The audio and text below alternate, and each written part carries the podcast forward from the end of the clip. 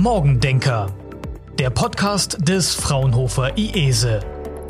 Engineering the Digital Future. Hi, hier ist wieder Fabienne.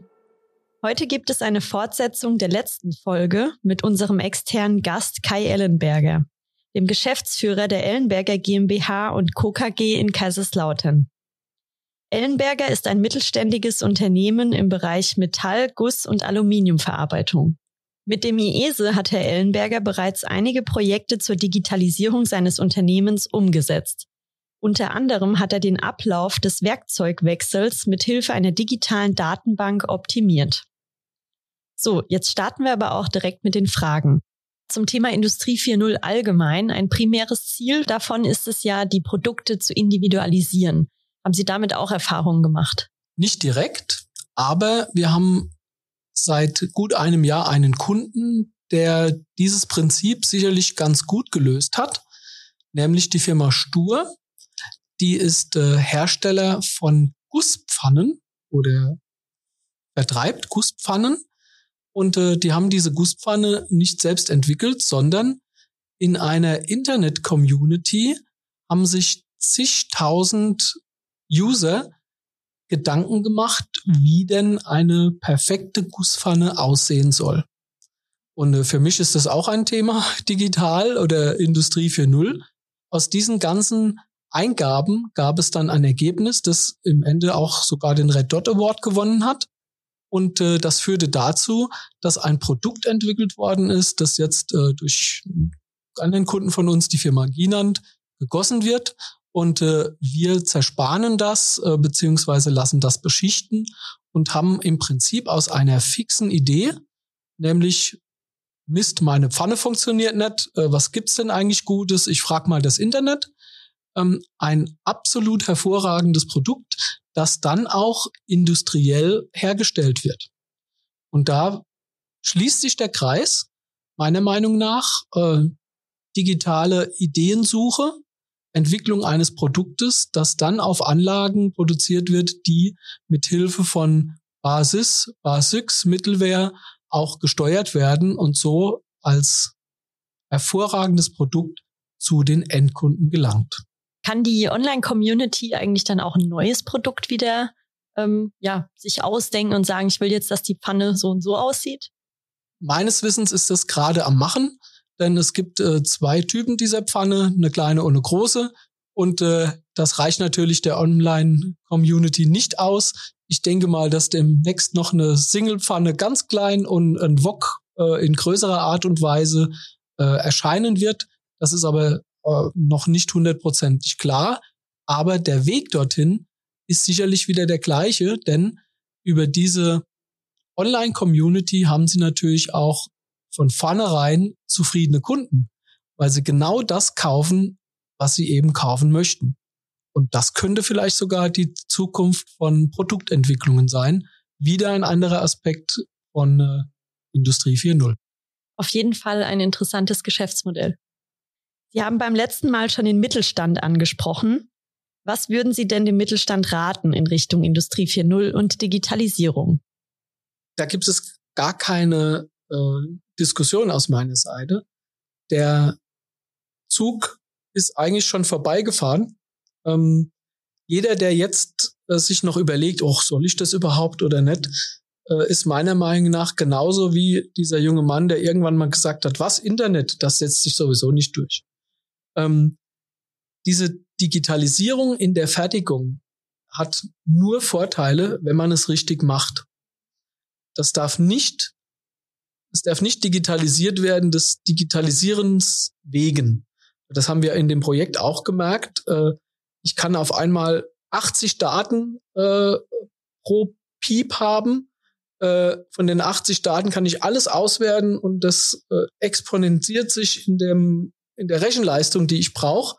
Ähm, aber wenn man die, das Ziel im Auge behält und sagt, was möchte ich denn überhaupt da draus, dann werden aus diesen 80 Daten vielleicht nur drei und es funktioniert trotzdem. Und äh, das ist das, was wir gelernt haben. Äh, man muss genau formulieren, was ich brauche.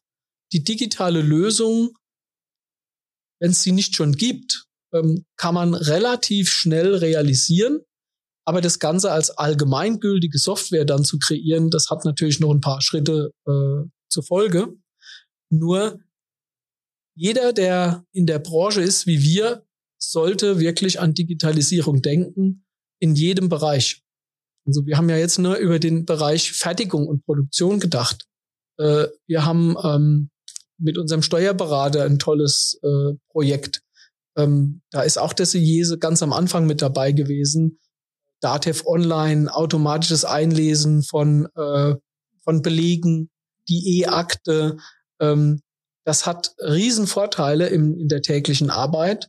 Ähm, auch Themen wie ähm, Mitarbeiterverwaltung, Personalmatrix, äh, Kompetenzen, äh, Schulungen. Ähm, wir haben beispielsweise ein Projekt äh, gestartet, das aber leider in der Corona-Zeit äh, gestoppt worden ist. Es war ein Thema Mitarbeiterschulung in Form eines äh, Level-Systems. Also äh, diesen Spieltrieb des Menschen irgendwo auszunutzen und zu sagen, guck mal, das ist Level 1, äh, die und die Schulung gibt dir das und das zurück. Wenn du das äh, permanent geschafft hast, dann bist du im Level 2, im Level 3 etc. Und das ist natürlich für den Mitarbeiter erstmal vielleicht motivierend und vor allem aber für die Firma, weil sie bauen das Know-how ihres Mitarbeiters auf und können das auch entsprechend honorieren. Denn ein Level 5 Mitarbeiter ist natürlich auch, was die Bezahlung angeht, wertvoller wie ein Level 1 Mitarbeiter. Und äh, das richtig und gut zu realisieren. Das wäre nochmal so eine Vision von uns. Äh, denn das größte Problem, was wir haben, ist äh, Personal. Und das, die größte Chance ist es Personal. Also nicht falsch verstehen. Unsere Mitarbeiter sind keine Problemaufwerfer, sondern die sind zum Glück Problemlöser. Nur Mitarbeiter in der ähnlichen oder gleichen Qualifikation zu finden, ist äußerst schwierig. Und äh, uns unterstützt ähm, das Thema Automation und Industrie 4.0 ähm, dahingehend, dass wir dem Mitarbeiter ähm, Informationen geben wollen, dass er nicht zum Befehlsempfänger degradiert wird, sondern schon zum Entscheider. Also ich habe die Informationen zu dem Zeitpunkt in der Aktualität, wo ich sie jetzt brauche, vorliegen und entscheide. Denn zumindest in unserer Größe, kann der Roboter noch nicht entscheiden oder die Maschine. Der kann nur tun. Der Mitarbeiter ist das Wertvollste, was wir haben und das müssen wir versuchen zu unterstützen. Und das geht sehr, sehr gut äh, mit digitalen Hilfsmitteln. Das ist doch ein sehr schönes Abschlussstatement. Perfekt. Jetzt haben wir noch eine letzte Frage. Die stellen wir all unseren Gästen, falls sie die anderen Podcast-Folgen schon gehört haben. Mhm. Nämlich, was war denn der erste Rechner, den Sie hatten und welches Betriebssystem lief darauf? Das weiß ich ziemlich genau. Das war ein Schneider CPC 464. Ein äh, Schneider Heimcomputer mit äh, Datasette, also äh, mit einem, oh Mann, die Jüngeren werden das überhaupt nicht kennen, mit einer Kassette, einer Audiokassette als Speichermedium, äh, mit einem Monitor, der äh, grün-schwarz war. Und äh, da war die riesigste, äh, der riesigste Schritt, den ich da äh, noch hinlegen durfte, der Kauf eines äh, Floppy-Gerätes. Äh, das war so groß wie ihr jetziger Laptop und mit einer 3,5 Zoll Diskette, also die war schon klein, nicht die 5 ein Viertel, sondern die 3,5 Zoll Diskette. Und da ging, wenn ich mich richtig erinnere, 550 äh, Kilobyte drauf oder sowas. Also das war mein erster Rechner. Da habe ich auch mal so die ersten Versuche gemacht und äh, wir haben uns äh, im Privaten als auch in der Firma immer wieder weiterentwickelt.